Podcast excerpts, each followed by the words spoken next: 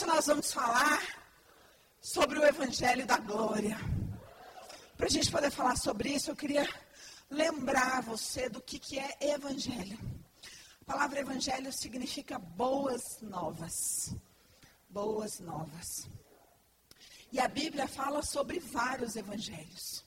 Não só sobre o evangelho, por exemplo, segundo Lucas, segundo Marcos, segundo João, segundo Mateus, ou seja, as boas novas pela perspectiva de Lucas, que era um médico, então ele conta as boas novas de maneira muito metódica, cheia de dados, cheio de genealogia, porque a perspectiva de Lucas era essa. O Evangelho segundo João, João era um homem que amava o sobrenatural. Então, quando João conta as boas novas pela ótica dele, ele remonta Gênesis, ele traz um Senhor sobrenatural, porque essa era a visão dele. Mas quando eu falo que a Bíblia fala sobre vários evangelhos, eu não estou falando desses quatro.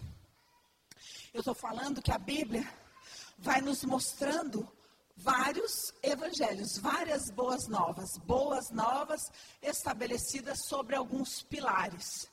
Infelizmente, a igreja do Senhor tem permanecido satisfeita com o evangelho da salvação.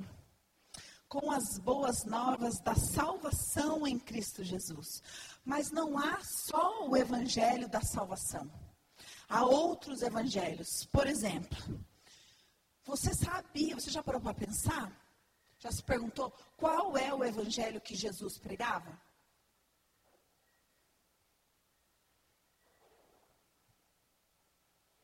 Qual o evangelho que Jesus pregava? O evangelho sobrenatural.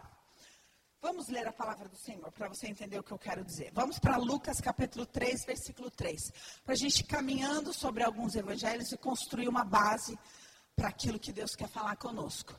E percorreu toda a terra ao redor do Jordão, pregando o batismo do arrependimento para o perdão dos pecados.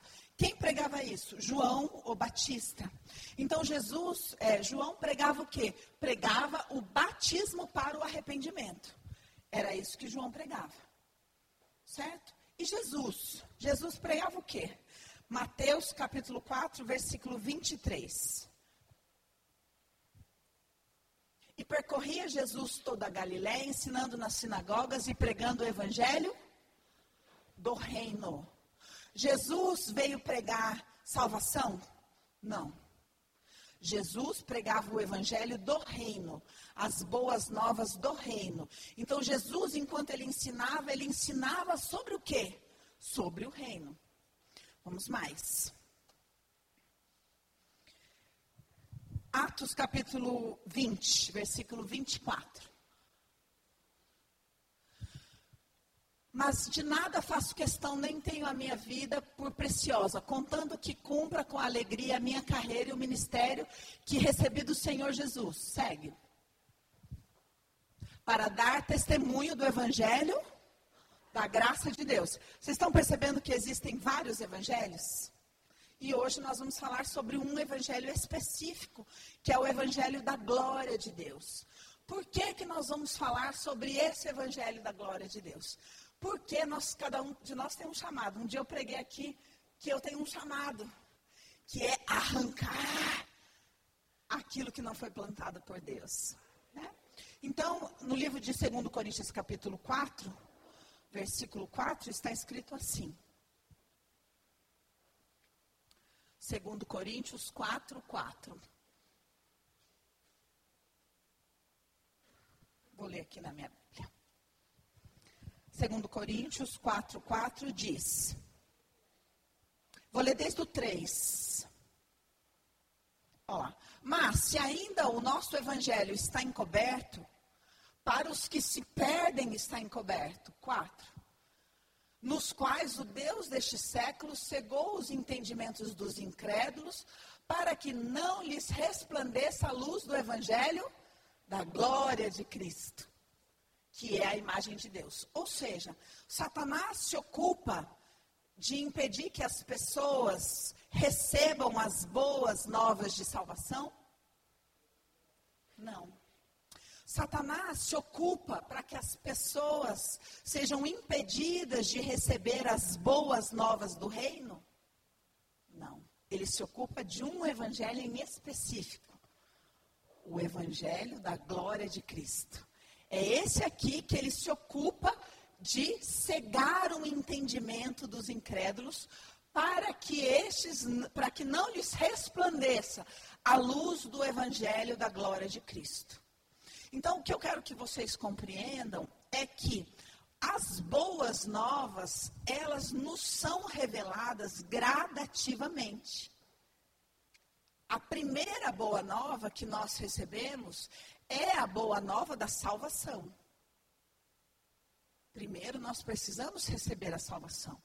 A boa nova de que há salvação para aqueles que creem em Cristo. Mas a boa nova não termina aí. Nós precisamos crescer no conhecimento desse evangelho, até chegar à revelação do evangelho da glória de Cristo. Porque é esse aqui que Satanás não quer que a igreja saiba. E por que será? Porque há poder neste evangelho aqui. Por isso importa que a gente se empenhe em descobrir qual é o evangelho da glória. Então nós vamos fazer uma caminhada na palavra de Deus para ir descortinando as coisas na sua mente. Tá bom? Vamos para 1 Timóteo, para depois a gente não precisar vir para cá. 1 Timóteo, capítulo 1, fala uma outra questão importante a respeito do Evangelho da Glória. 1, Timóteo 1. 1 Timóteo, capítulo 1, diz o seguinte: o primeiro capítulo de Timóteo ele está pregando contra as falsas doutrinas. Por quê? Porque há, vários, há várias deturpações no Evangelho. E aí ele explica o seguinte, ó. Que muitas pessoas estão discutindo por causa de inúmeras coisas. É, vou ler a partir do 6. Desviando-se alguns, se entregaram a vãs contendas, querendo ser doutores da lei, e não entendendo nem o que dizem e nem o que afirmam. Sabemos, porém, que a lei é boa se alguém dela usa legitimamente. Sabendo isso, que a lei não é feita para o justo, mas para o injusto e obstinado, para os ímpios e pecadores, para os profanos, os irreligiosos, para os parricidas, matricidas e homicidas, para os fornicadores, para os sodomitas, para os roubadores de homens, para os mentirosos, para os perjuros e para o que for contrário a essa doutrina, conforme o evangelho da glória do do Deus bem-aventurado que me foi confiado. E dou graças ao que me tem confortado, a Cristo Jesus, Senhor nosso, porque me teve por fiel, pondo-me nesse ministério é, Timóteo está se utilizando aqui, Timóteo está falando de guerra, de batalha espiritual. Está falando que quando, como a Bíblia diz, onde foi semeada a boa semente, veio Satanás e semeou o joio.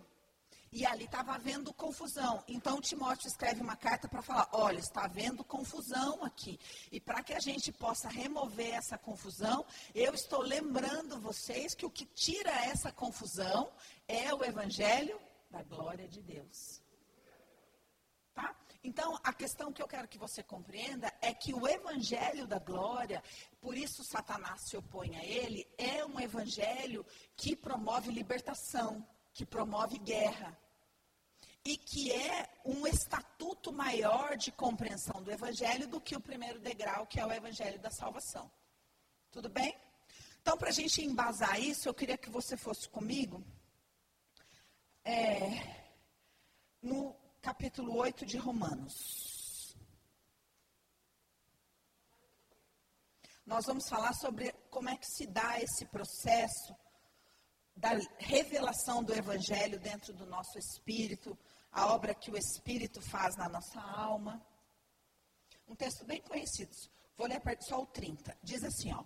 E aos que predestinou, a esses também chamou e aos que chamou, a estes também justificou, e aos que justificou, a esses também glorificou.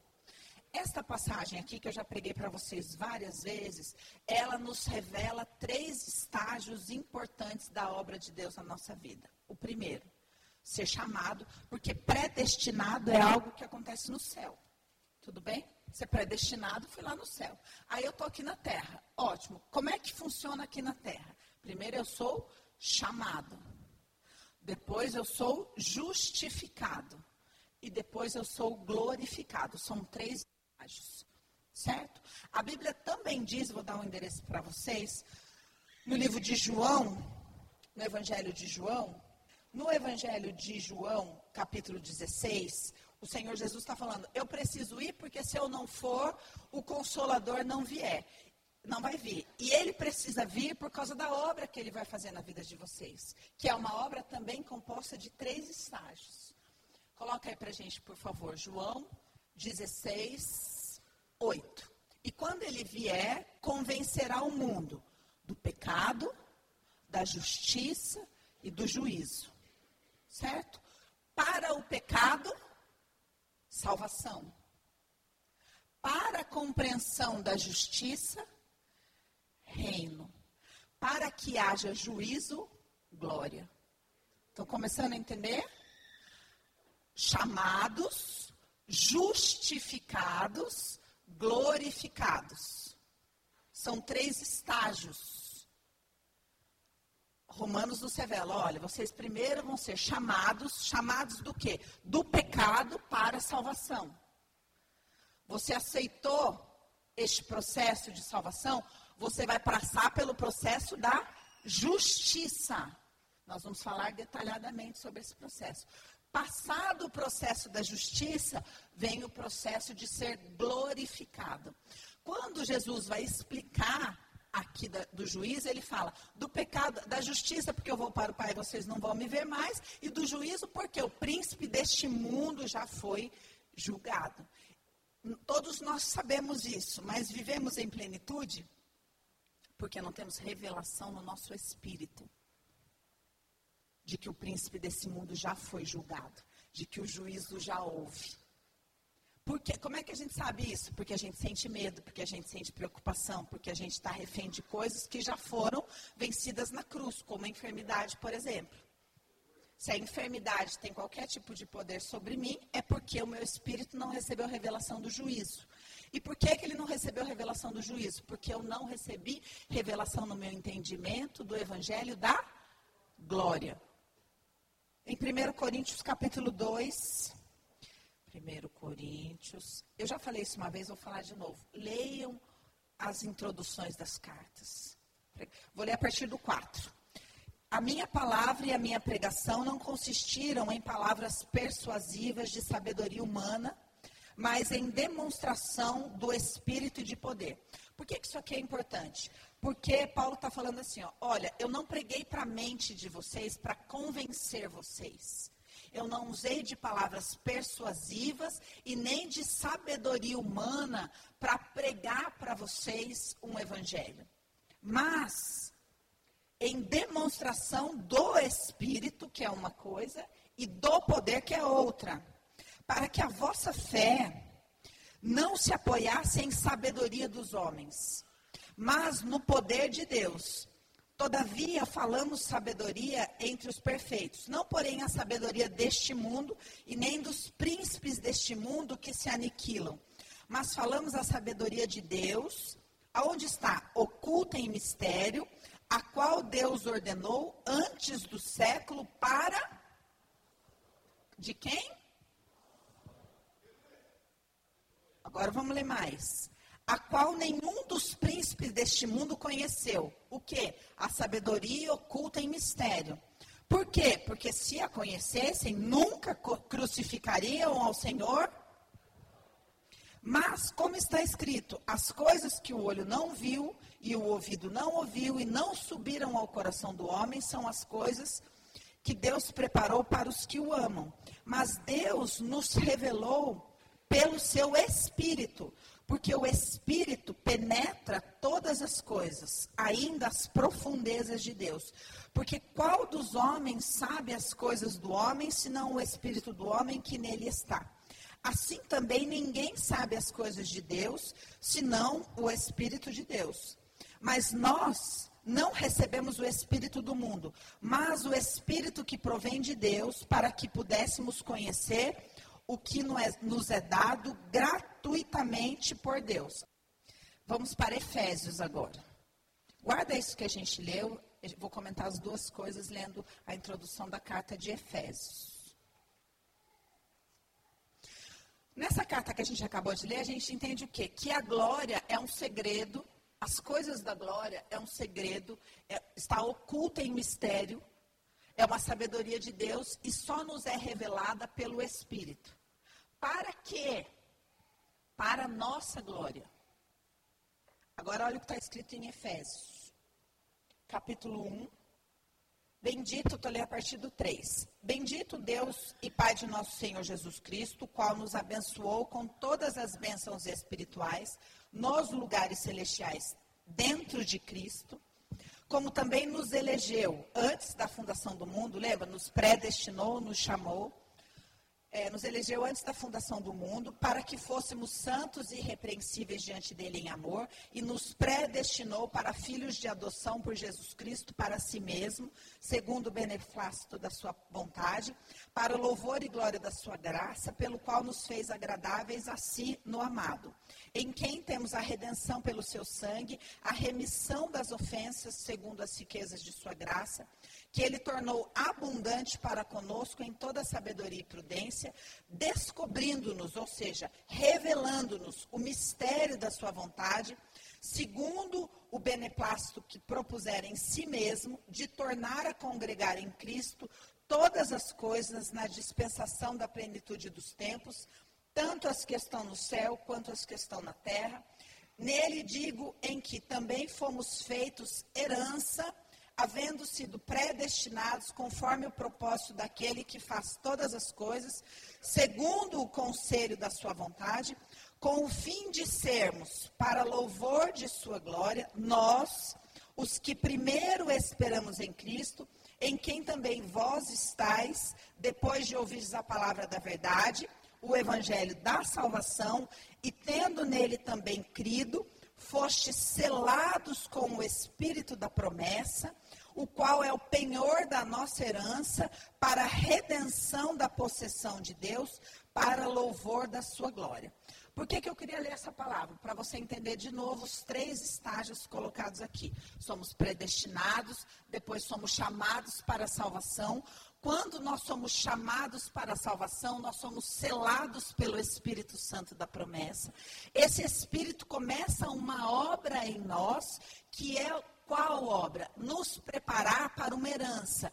Qual herança? A herança da glória que está reservada para nós em Cristo Jesus, da qual ele é primícia. Tudo bem? Por isso que a Bíblia diz: somos chamados, selados com o Espírito, começa o processo de justificação, que eu vou explicar aqui para vocês, e depois que termina o processo de justificação, começa o processo da herança que está separada para nós em Cristo de glorificação. Estão entendendo? Sim? Então são três evangelhos.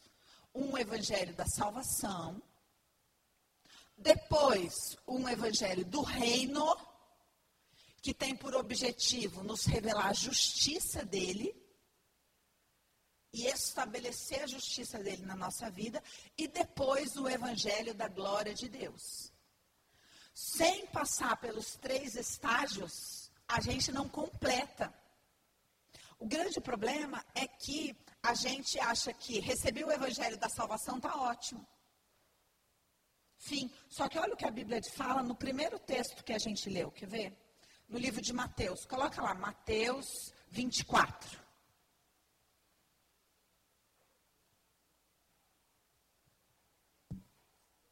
Mateus 24, 13. Mas aquele que perseverar até o fim, este será salvo. 24. Não, 13 não, 14. E este evangelho do reino será pregado em todo mundo, em testemunha de todas as nações, e então virá o fim. Então, muitas vezes nós recebemos o evangelho da salvação e falamos, tá bom, só que o próprio Jesus fala, mas O evangelho da salvação é um convite, é ser chamado. Aí, quando você é chamado, você é selado com o Espírito Santo para a promessa. E aí você tem que passar pelo processo de justificação e depois pelo processo de glorificação.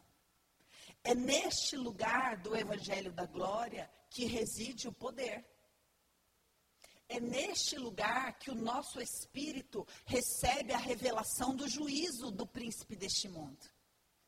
É neste lugar, olha o que a Bíblia fala, o evangelho da glória de Deus revelado na face de Cristo Jesus.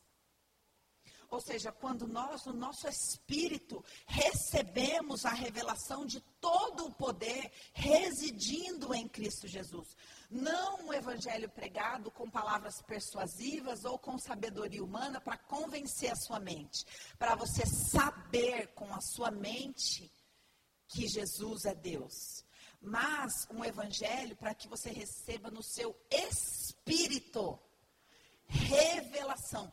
Por isso que nós lemos ali em 2 Coríntios falando que o Deus deste século cegou o entendimento, que é uma faculdade do espírito dos incrédulos, para que para esses não seja revelado o evangelho da glória de Deus.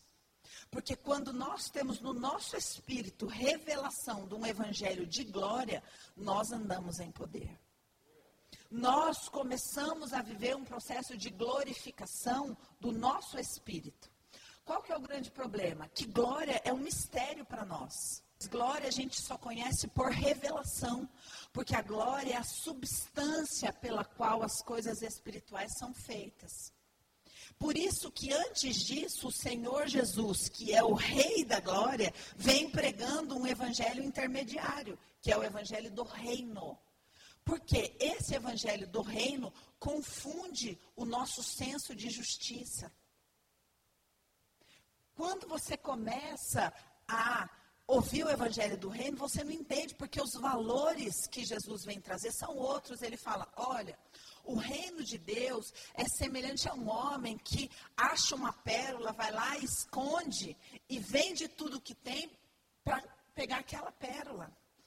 A proporção do reino é que uma semente desse tamanho aqui, ó, vai fazer com que uma árvore, porque a justiça de Deus revelada no evangelho do reino destitui a justiça dessa terra aqui para que a gente possa ir com a igreja para um outro lugar, porque a igreja está aprisionada no processo da justificação. Ela está impedida neste lugar. E as coisas que Deus tem para nós está no evangelho da glória. Mas para isso vocês precisam atravessar este processo de justificação que vocês não compreendem. Por quê? Porque Satanás, apesar de ter sido vencido, mantém o mundo aprisionado numa ilusão. E se nós acreditamos, por isso ele, a Bíblia diz que ele cegou o entendimento dos incrédulos, ou seja, daqueles que ele mente e as pessoas acreditam. E aí Deus vai falar, fazer o quê? Satanás fala as coisas para você, você acredita?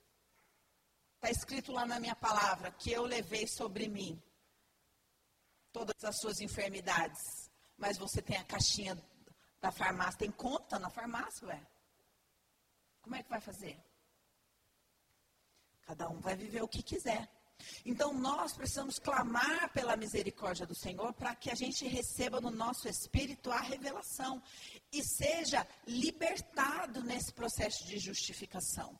Por que, que nós ficamos aprisionados neste lugar? Porque o príncipe deste mundo, ele prega a relatividade. E essa é a ilusão dessa justiça própria, dessa justiça humana. Por exemplo, neste mundo a gente fala assim: não, olha, você tem que ouvir os dois lados. Isso é a justiça daqui da terra. Você não pode formar uma opinião baseada só num lado da história. Você tem que ouvir os dois lados. Só que se a gente tivesse a mente de Cristo, a gente entenderia, não existem dois lados. Existe a palavra que é absoluta e fim. E ou eu me submeto à palavra e ajo de acordo com ela, não.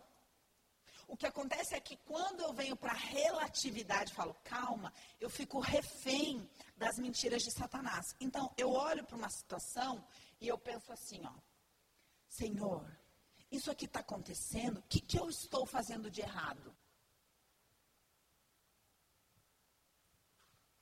Se o Espírito Santo for conversar comigo, ele vai falar: quem falou para você que você está errada? Quem falou para você que você está nu, Adão? Quem te falou? Por que, que você está se escondendo? Por que, que você está com culpa? Quem te acusou, Adão? Quem você anda ouvindo? Só que nós interpretamos, vocês percebem que a gente interpreta a realidade pela perspectiva da justiça desse mundo? Aí a gente fala, Senhor, me dá estratégia. Dá estratégia, Senhor. Se o Espírito Santo viesse conversar comigo, ele ia falar: da onde você tirou que estratégia do meu reino? Da onde? Da onde me mostra o versículo, no caso, em que você deve pedir a mim estratégias para vencer neste mundo. A Bíblia diz que você deve vencer o mundo. O mundo, não no mundo. Isso nos aprisiona na justiça. Por quê? Porque dentro desse mundo mentiroso de Satanás, onde só tem espelhos, tudo que eu vejo reflete quem eu sou. Eu estou o tempo todo querendo que Deus, através das coisas do mundo, me diga quanto eu valho, me diga se eu estou vencendo, se Deus está me aprovando. Nós aprendemos a ler as coisas do mundo a partir dessa perspectiva. E nós precisamos ser muito moídos por Deus para entender como Ele trabalha. Porque a justiça do reino é diferente. E nós precisamos nos submeter a essa justiça. Vocês estão compreendendo? Só que para que eu passe pelo processo de justificação, eu vou ter que entender que a justiça da palavra de Deus diz que o humilhado será exaltado, diz que Deus abate o soberbo. Diz coisas que não tem nada a ver com aquilo que o mundo diz que eu devo fazer. Por quê? Porque a Bíblia diz o seguinte: olha Jesus falando. Ó, a gente está querendo desconstruir o processo que fica dentro da justificação. Para isso, de dentro da justificação, nós vamos olhar para onde a gente está querendo ir, que é para o Evangelho da Glória. Tá bom? Vamos ler algumas palavras de Jesus para vocês compreenderem. Não, é, vamos aqui primeiro, Romanos, depois a gente lê Jesus. Olha isso tudo que eu falei explicado no livro de Romanos. Vocês estão compreendendo, gente? Falando de maneira bem simplificada, é o seguinte: Dentro da justiça deste mundo, o poder e a culpa habitam em mim. E enquanto eu estou refém dessa mentira, eu não entro no Evangelho da Glória. Porque o Evangelho da Glória, todo o poder pertence a Ele. Todo o poder pertence a Ele. No Evangelho de Satanás, que me aprisiona na justiça desse mundo, o poder pertence a mim. Então, a minha mente funciona simples. Senhor, eu vim aqui na sua casa hoje e descobri o que eu estou fazendo de errado. Ué, me mostra, Senhor, o que eu estou fazendo de errado, para que eu possa fazer certo. E o grande ponto é que a gente fica correndo atrás do próprio rabo, dentro dessa mentira de Satanás, dentro dessa roda das realizações. Porque a verdade que me tira deste lugar é que o poder pertence ao Senhor. Vai ficar mais claro para vocês. Romanos 1 diz. Romanos 1,16 diz: Porque não me, não me envergonho do Evangelho de Cristo, pois é poder de Deus para a salvação. Primeiro estágio. O Evangelho de Cristo é poder de Deus para a salvação. De todo aquele que crê, primeiro do judeu e depois do grego. Porque nele, no evangelho da salvação, se descobre a justiça de Deus. Como? De fé em fé. Como que eu descubro a justiça de Deus? Perguntando para ele onde eu estou errando. É assim? Senhor, por que, que eu não ganho dinheiro? O que, que eu estou fazendo de errado? Essa é a pergunta deste mundo. Me mostra. Me dá uma estratégia. Senhor, por que, que a promessa não aconteceu ainda? O que é que eu estou fazendo de errado? Me mostra. Me dá uma estratégia. Senhor, por que o varão abençoado não apareceu ainda? O que é que eu estou fazendo de errado? Me mostra. Me dá uma estratégia essa oração está errada. Porque é uma oração de quem não conhece a palavra de Deus. Mas como que eu tenho que orar? Senhor, a tua palavra me garante que não é bom que o homem viva só. Eu creio na tua palavra. Revela a tua justiça na minha vida, segundo a minha fé porque a sua justiça se revela de fé em fé.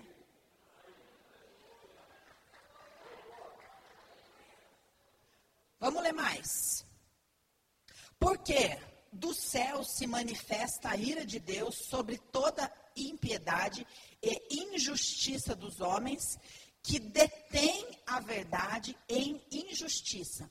Por que, que eu estou lendo essa palavra? Por causa daquela palavra que eu li, eu preguei um evangelho não de sabedoria humana e não de palavras persuasivas. Você já conversou com uma pessoa que não é crente e que começa a falar, eu não consigo acreditar num Deus que mata criancinha? Essas pessoas têm uma doutrina. Elas detêm a verdade em injustiça elas rejeitam a justiça de Deus. Entenda que sou chamado. Chamei, aceitei o convite. Aí eu vou passar por um detox de uma justiça própria para entender a justiça de Deus. Para receber a revelação da justiça de Deus. Porque nós, homens, vivemos em impiedade e em injustiça. E detemos a verdade em injustiça. Então a grande questão é: se eu não estou vivendo a palavra de Deus, seja em que assunto for da minha vida, é porque eu estou aprisionado, acreditando numa verdade em injustiça. E eu preciso ser liberto disso. Vamos ler mais. Porque o que de Deus se pode conhecer nele se manifesta, porque Deus o manifestou.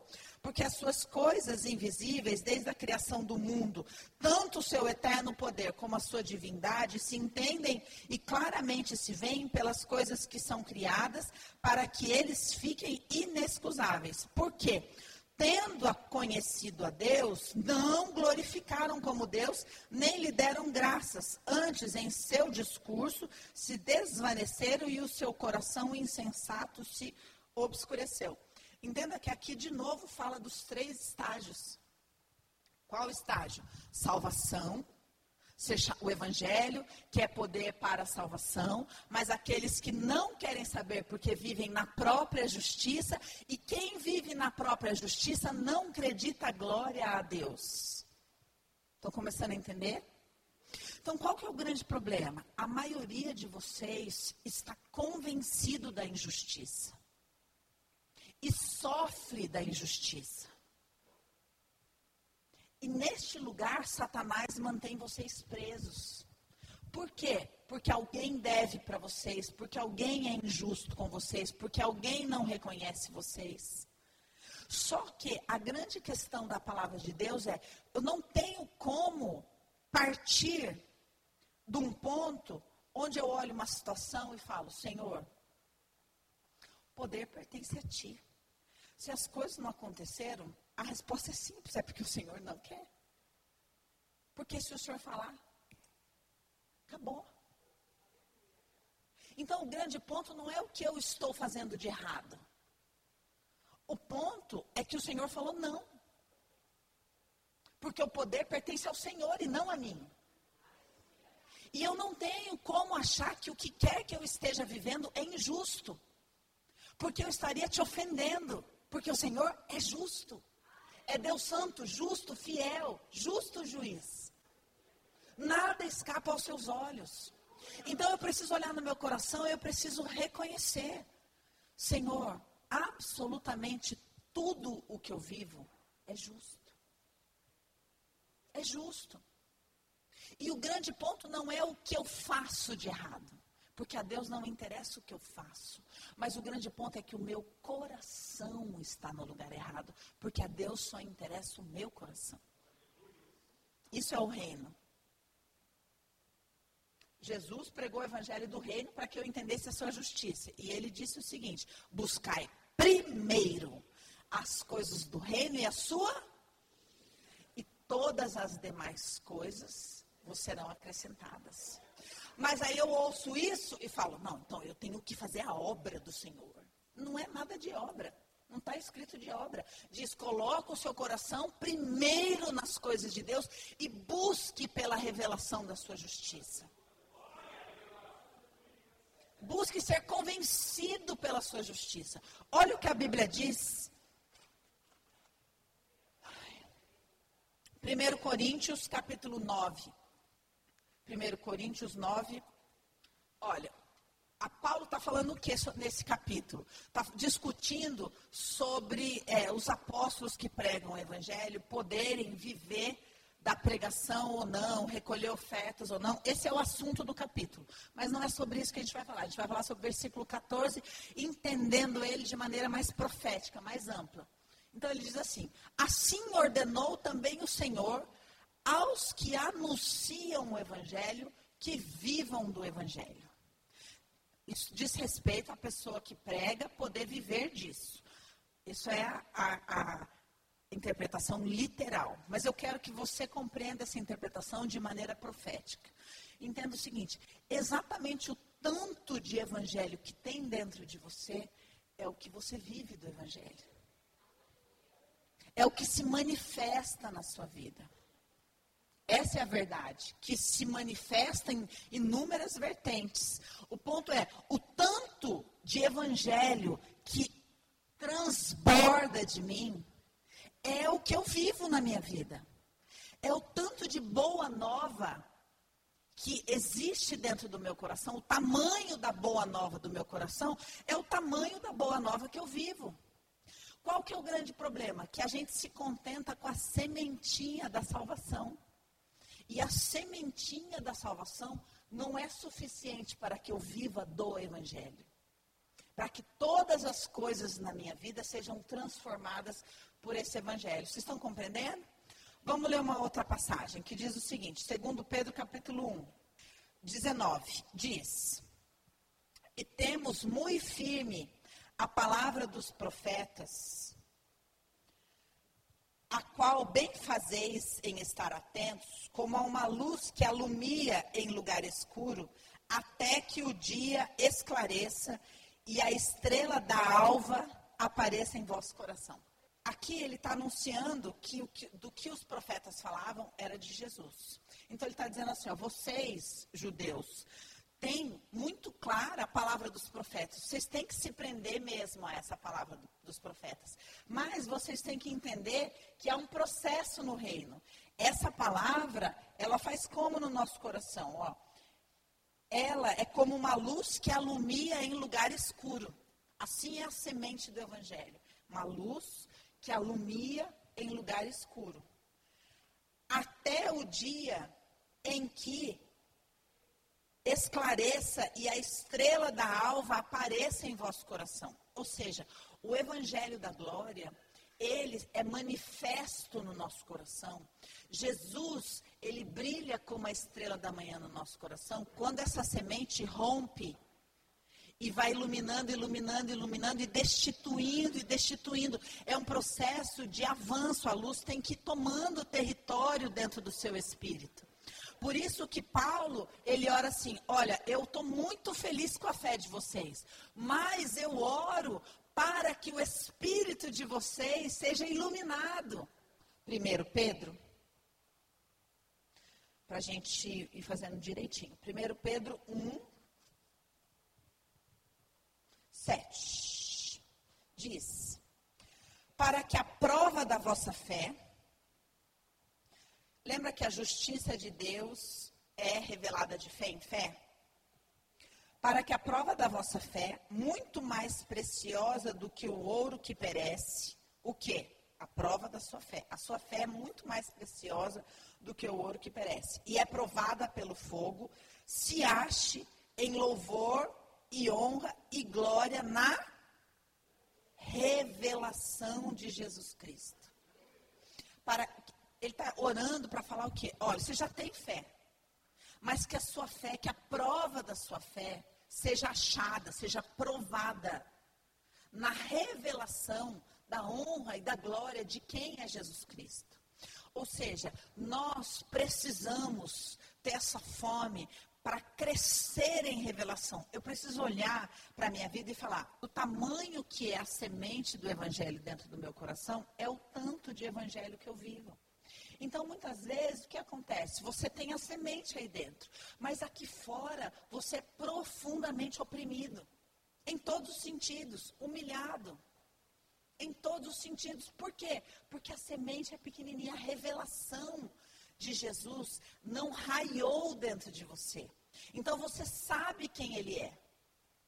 Mas essa não é a maior porção dentro de você. Vocês estão entendendo?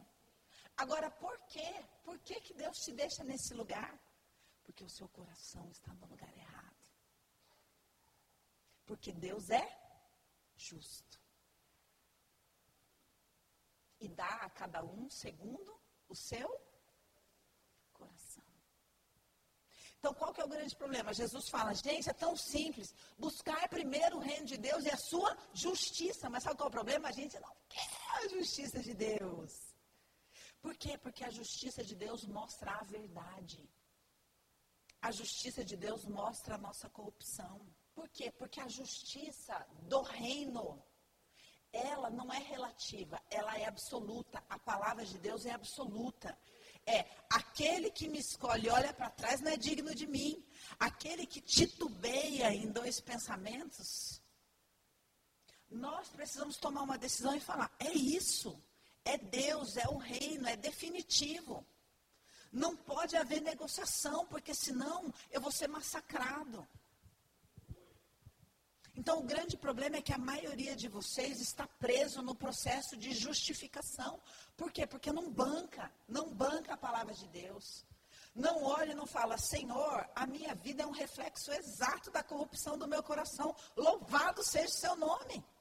Eu tenho que me converter. Mas a gente não quer isso. A gente fala, não, não, isso aqui é culpa do meu marido, que não busca. Não, isso aqui é culpa do meu chefe, que é o miserável. Olha o coração, coisa, coisa fofa. E a gente gosta dessas verdades. E a gente cria teorias em cima dessas verdades. Então o poder pertence a quem? Não é a Deus. Eu, a gente vai para lá, vamos. O Evangelho da Glória é, é onde o poder pertence a Deus. Olha o que Jesus fala. João 12. João 12. Jesus está falando sobre aqueles que não creram, né? Então ele diz assim, ó. Vou ler desde do 35. Jesus disse: Disse-lhes, pois, Jesus: a luz ainda está convosco por um pouco de tempo. Andai enquanto tendes luz, para que as trevas vos não apanhem. Pois quem anda nas trevas não sabe para onde vai.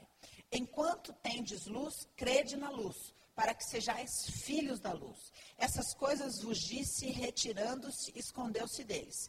E ainda que tivesse feito tantos sinais diante deles, não criam nele para que se cumprisse a palavra do profeta Isaías que diz: Senhor, quem creu na nossa pregação? E a quem foi revelado o braço do Senhor, o poder do Senhor? Por isso não podiam crer pelo que Isaías disse outra vez: cegou-lhes os olhos e endureceu-lhes o coração, a fim de que não vejam com os olhos e não compreendam no coração e se convertam e eu os cure. Isaías disse isso quando viu a sua e falou dele. Apesar de tudo, até muitos dos principais creram nele, mas não os confessavam, por causa dos fariseus, para não serem expulsos na sinagoga. Por quê? Porque amavam mais a glória dos homens do que a glória de Deus. Ou seja, o que, que ele está falando aqui? Eles creram. Posso falar a verdade para vocês? Vocês creem, senão vocês não estavam aqui. Mas o quanto vocês creem? Eles creram, mas não os confessavam. Por quê? Porque amavam mais a glória dos homens do que a glória de Deus. Vou falar uma coisa para vocês. Em cada situação da vida de vocês, vocês são convidados a confessar o Senhor, a crer. Confessar não é chegar para o seu chefe e falar: é o seguinte, eu não vou trabalhar no sábado porque eu sou crente. Não é isso. É ter uma conduta que revele o Evangelho. É falar, eu não vou me corromper porque eu creio. Eu sei que eu estou nessa situação porque Deus está tratando a minha corrupção. Tudo o que está acontecendo é entre eu e Deus, não tem ninguém mais envolvido. Vou parar de culpar as pessoas. Vou parar de reclamar das pessoas, vou parar de bajular as pessoas, vou parar de puxar o saco de quem quer que seja, porque a questão não são os homens, a questão é o Senhor. Sou eu e o Senhor. Só existe eu e o Senhor. Essa é a verdade. Só existe você e o Senhor. E o convite dele de você bancar ele nas suas atitudes, nas suas escolhas, em você olhar dentro do seu coração e reconhecer: olha que corrupção. O que, que eu vou fazer? Arranca seu olho. Não, precisa. Precisa. Melhor você entrar no reino sem esse olho ou o evangelho do reino? Mas, gente, não, o evangelho do reino não quer. Essa justiça é muito radical. Essa pregação apostólica é muito radical. Essa apóstola é muito radical. Não precisa ser assim. Aí a gente fica preso na justiça relativa do príncipe deste mundo. E não passa para o evangelho da glória, onde todo o poder pertence a ele. A quem Satanás cega o entendimento? Dos incrédulos. Dos que creem até um determinado ponto, enquanto é conveniente. Então você vive o tamanho do evangelho está dentro de você. Cada um viva do próprio evangelho. E o Senhor disse, Paulo está falando, não sou eu que estou falando, o Senhor disse. Quem prega o evangelho, viva do evangelho. Cada um viva segundo o evangelho que está dentro do seu coração. E olha que Jesus falou aqui: a luz, anda na luz enquanto a luz está com você. Porque senão vai se cumprir a palavra de Isaías. O grande problema, gente, é que a gente precisa olhar e falar: a semente está aqui, mas toda vez eu escolho a corrupção, eu escolho endurecer o coração, eu escolho isso. Eu escolho. E aí a gente fica preso no processo de justificação, porque eu preciso passar pelo processo de justificação. E a justiça de Deus na minha vida, todos nós estamos vivendo a justiça de Deus, apesar da, da maioria achar que não. A maioria acha que é injustiçado. A maioria prefere o evangelho do Papai Noel. Eu só estou esperando a bênção. Mas a verdade é que todos nós vivemos a exata medida da justiça de Deus a grande questão é que quando eu aceito essa justiça, vamos supor que você fale, tá bom, pode parar de pregar, já entendi. O que eu tenho que fazer? Buscai primeiro o reino de Deus, é a sua justiça. E todas as outras coisas vos serão acrescentadas. Agora você está quebrantado. Mas e amanhã? Como é que vai ser? Será que você vai comprar essa guerra de falar, Senhor, me ajuda, porque só o Senhor e eu sabemos quão corrupto é o meu coração. O quanto eu gosto de acreditar nessas mentiras. O quanto eu crio a minha própria verdade e acredito nela. O quanto eu tenho um evangelho próprio. O quanto eu gosto de achar culpados. Me ajuda, Senhor, eu preciso me converter. Ó, Jesus falando, porque se eles tivessem ouvido, eu os curaria. Olha que lindo é a gente receber a justiça e falar: eu preciso muito ser curado. Muito, porque eu, eu acredito que o poder está em mim, eu acredito, eu acredito que eu vivo em justiça. Olha, eu prefiro a glória de homens do que a glória de Deus. Gente, a Bíblia diz: Deus não divide a sua glória. Logo, se porventura no meu coração eu espero a glória para mim, ele vai manifestar a glória dele? Não. Essa é a justiça dele. Então eu vou viver exatamente o evangelho que eu creio, da minha própria glória. É por isso que a gente não vê os milagres que a gente gostaria de ver, o sobrenatural que a gente gostaria de ver, porque a glória de Deus só se manifesta quando a gente morre. E a gente, o evangelho do reino nos convida à morte. Todo aquele que deixar a sua vida por amor de mim, ganhá-la-á. Mas a gente não quer. É importante que a gente entenda que cada selfie que a gente faz, a gente está dizendo: não quero morrer. Olha como eu sou linda.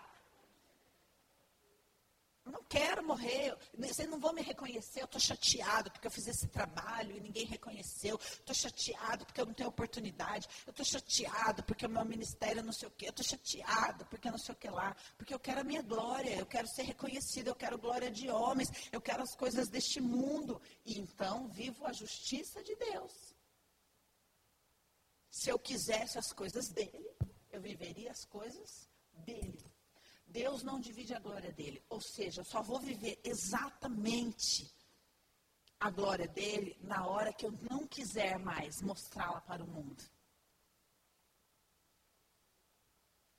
Eu só vou receber a glória de Deus o dia que eu não quiser mais a glória de homens.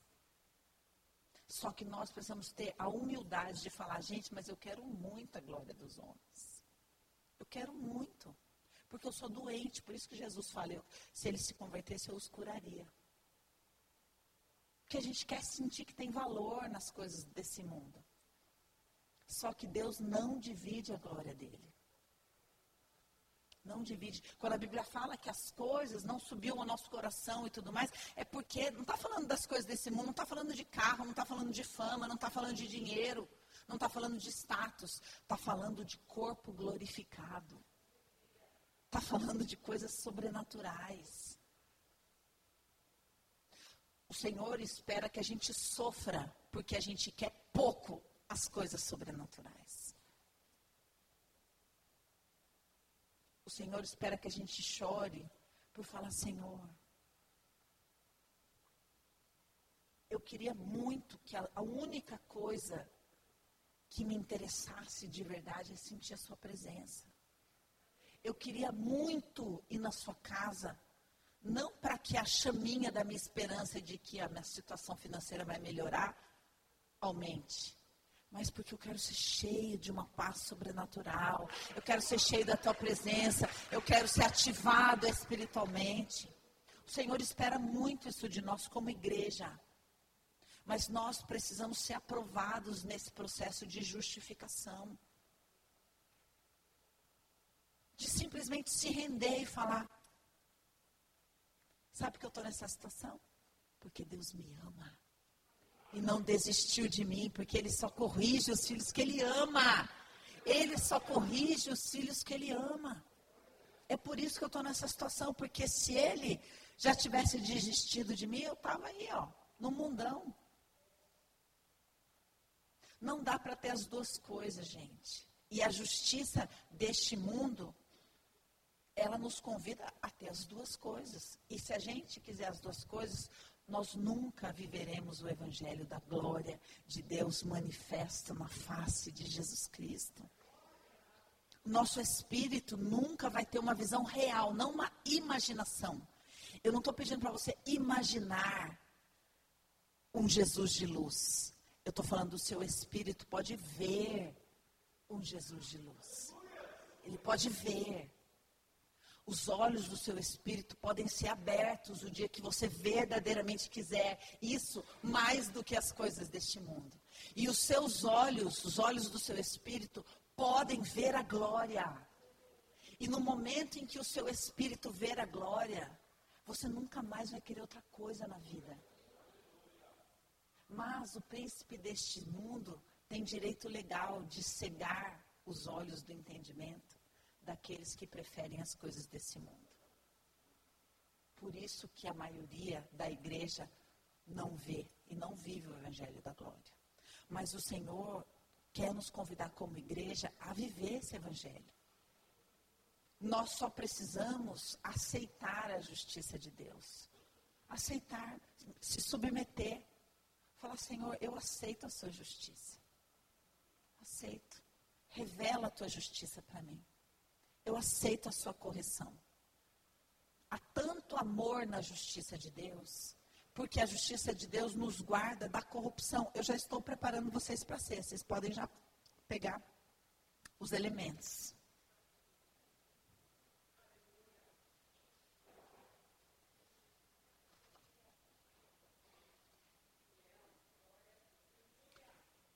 Vamos parar. O Senhor quer te convidar a tomar essa ceia como uma ceia sobrenatural. Eu queria que você olhasse para dentro do seu coração e entendesse o tamanho do seu espírito. A desnutrição do seu espírito. O quanto a sua alma tem estado no controle das coisas o quanto a sua alma tem tomado todo o tempo dentro de você, com preocupações sobre as coisas deste mundo, sobre as coisas que perecem, sobre as suas vaidades, as suas necessidades carnais, as suas necessidades emocionais, e pouquíssimo sobre as suas necessidades espirituais. O quanto a gente negligencia essa pequena semente e não se ocupem, só existe uma coisa importante para eu fazer na vida alimentar essa semente para que um dia a estrela da manhã brilhe por completo no meu espírito. Imagina o dia que Jesus raiar dentro do seu espírito. O dia que Jesus não for uma ideia, mas ele for uma revelação dentro do seu espírito.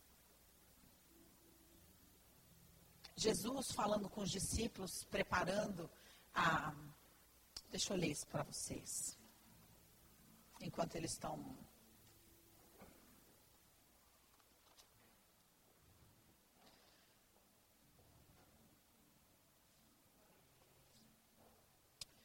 Jesus conversando com, seu, com os seus discípulos a respeito da ida dele. Deixa eu ver se eu acho aqui João.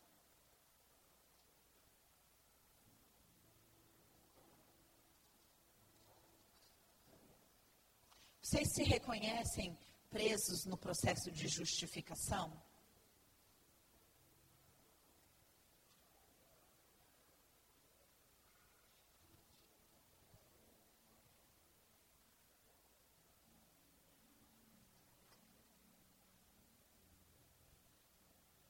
Vocês podem distribuir.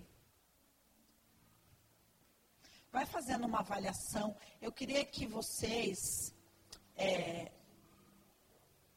conversassem com o Senhor sobre as corrupções profundas.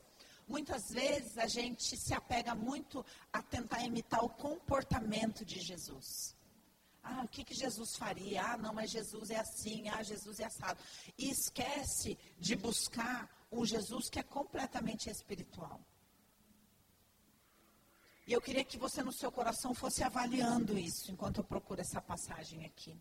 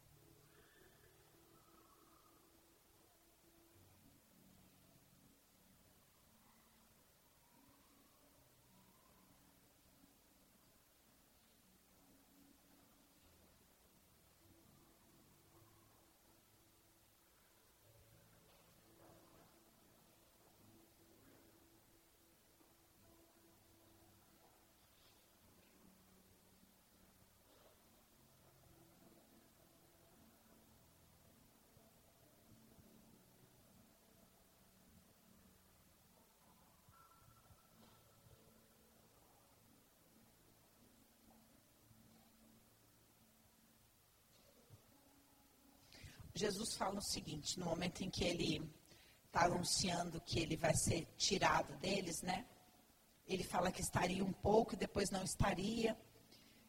E aí diz assim no versículo 19: Conheceu, pois, Jesus que o queriam interrogar e disse-lhes: Indagais entre vós acerca disso. Que disse: Um pouco e não me vereis, e outra vez um pouco e ver-me-eis. Na verdade, na verdade vos digo que vós chorastes e, e vos lamentareis, e o mundo se alegrará. E vós estareis tristes, mas a vossa tristeza se converterá em alegria. A mulher, quando está para dar à luz, sente tristeza, porque é chegada a sua hora.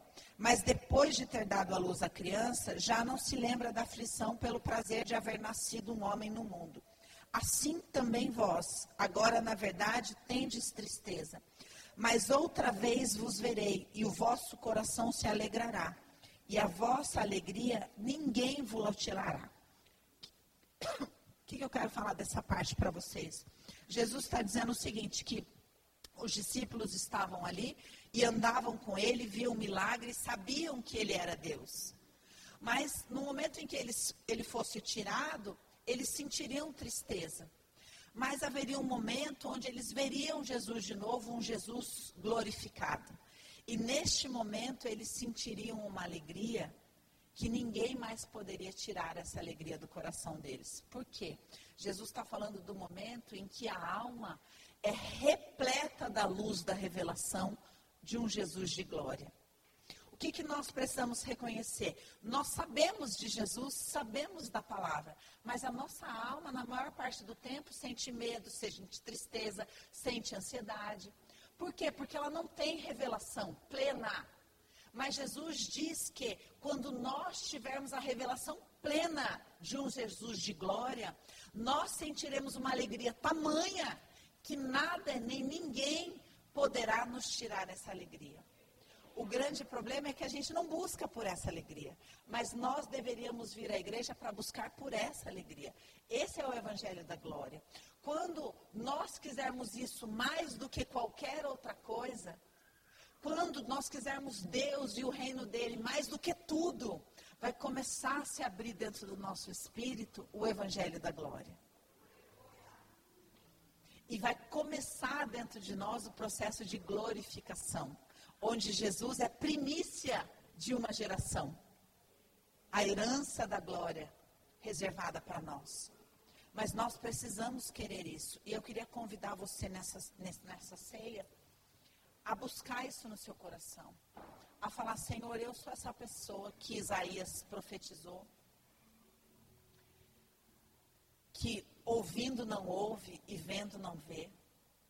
Que está com o coração endurecido mas dessa noite, Senhor, eu quero mudança no meu coração. Eu preciso que o Senhor me cure deste mundo. Me cure por querer tanto este mundo. Me cure, Senhor, por querer tanto a glória de homens e não a sua glória. Porque isso é uma prisão. E eu não quero mais isso para mim. Vamos orar comigo. Ore profundamente. Confesse ao Senhor as suas corrupções.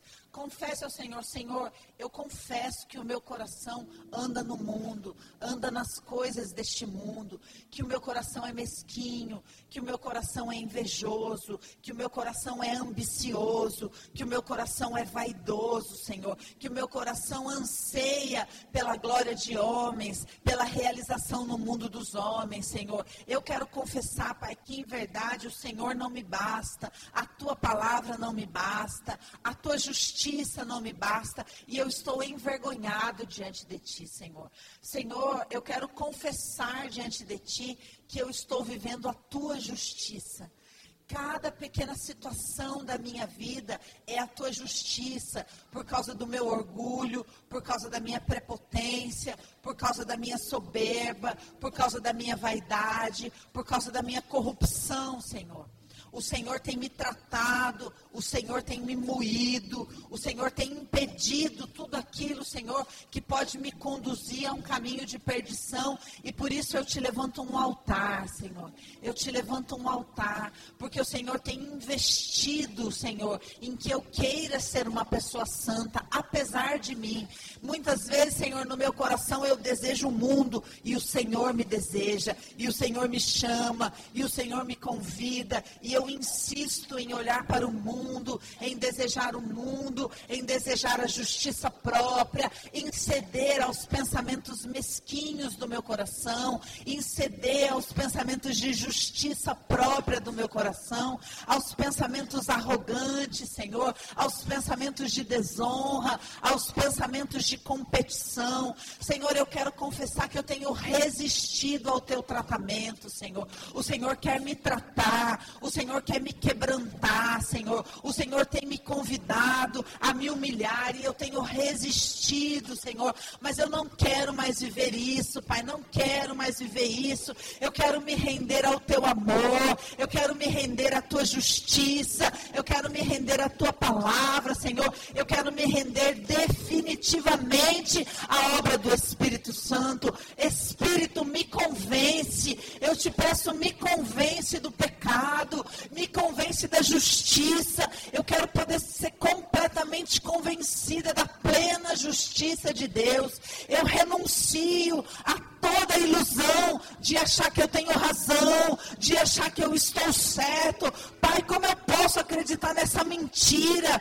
Como eu posso acreditar nessa mentira? Como eu posso me fazer de vítima de, na manipulação? Eu não quero mais isso, Senhor. Eu estou com a sua ceia na mão. Eu quero mudança, Senhor. Quero mudança do teu sangue em mim, trazendo vida espiritual. Quero mudança do seu corpo em mim, me fortalecendo para coisas espirituais. Senhor, o Senhor diz: Eu não te peço que os tire do mundo, mas que os livre do mal. Senhor, livra-nos de desejar esse mundo, Pai. Livra-nos de desejar esse mundo, Senhor. Faz-nos compreender para aquilo que o Senhor tem nos chamado.